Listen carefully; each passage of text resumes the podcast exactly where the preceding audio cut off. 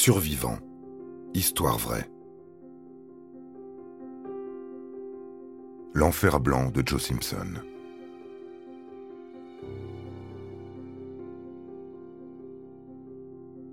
Tout avait pourtant bien commencé pour les alpinistes Joe Simpson et Simon Yates en cette journée de 1985.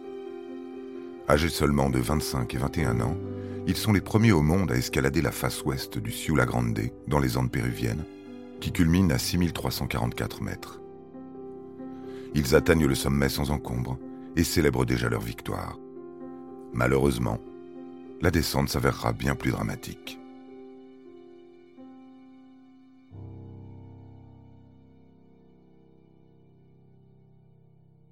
Simpson et Yates arrivent à une étape cruciale de leur parcours. Ils doivent descendre en rappel une falaise de glace de 914 mètres à l'aide de leurs piolets. La pente est très abrupte, le vide est sous leurs pieds, la moindre erreur peut être mortelle. Joe Simpson est sous pression. Il est le premier à entamer la descente, et Simon est juste au-dessus de lui. Dans cette situation, les alpinistes dépendent l'un de l'autre. Si l'un tombe, il y a de grandes chances pour qu'il entraîne l'autre dans sa chute. Joe doit se montrer prudent.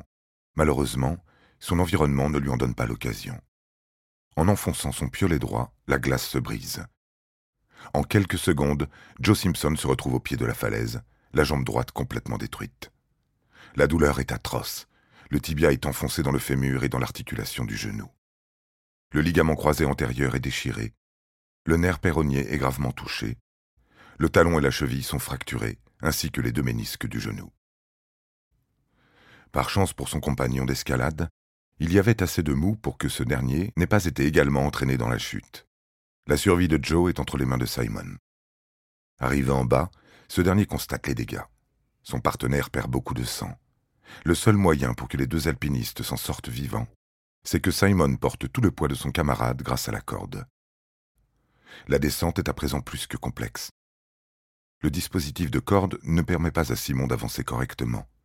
Il doit continuellement se détacher pour refaire un nœud d'un côté et de l'autre, à peu près tous les cinquante mètres c'est une perte de temps considérable. Une chose est sûre, les deux alpinistes vont devoir passer la nuit sur cette montagne. Il est 21h30.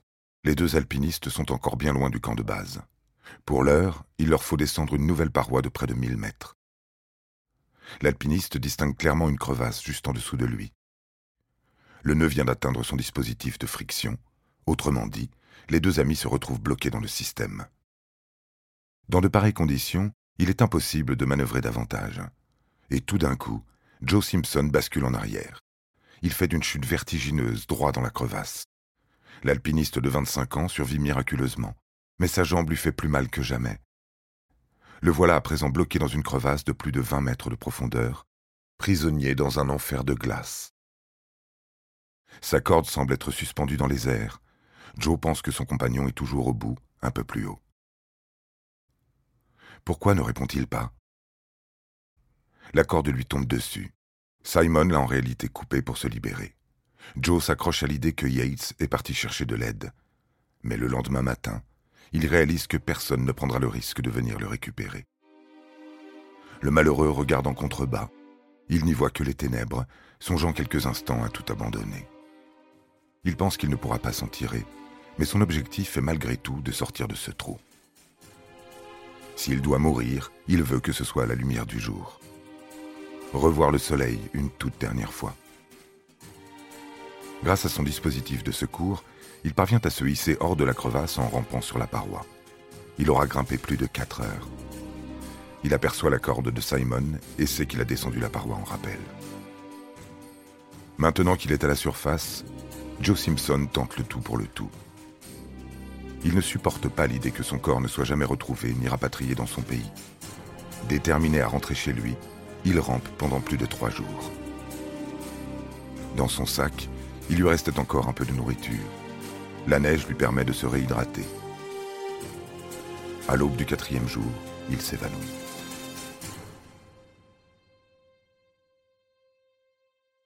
Il finit par se réveiller. Surpris d'être encore en vie, il reprend espoir et continue à avancer en se donnant des petits objectifs.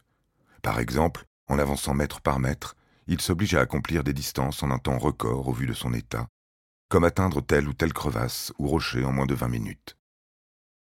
La discipline dont il fait preuve lui permet de continuer sans être terrassé par la fatigue.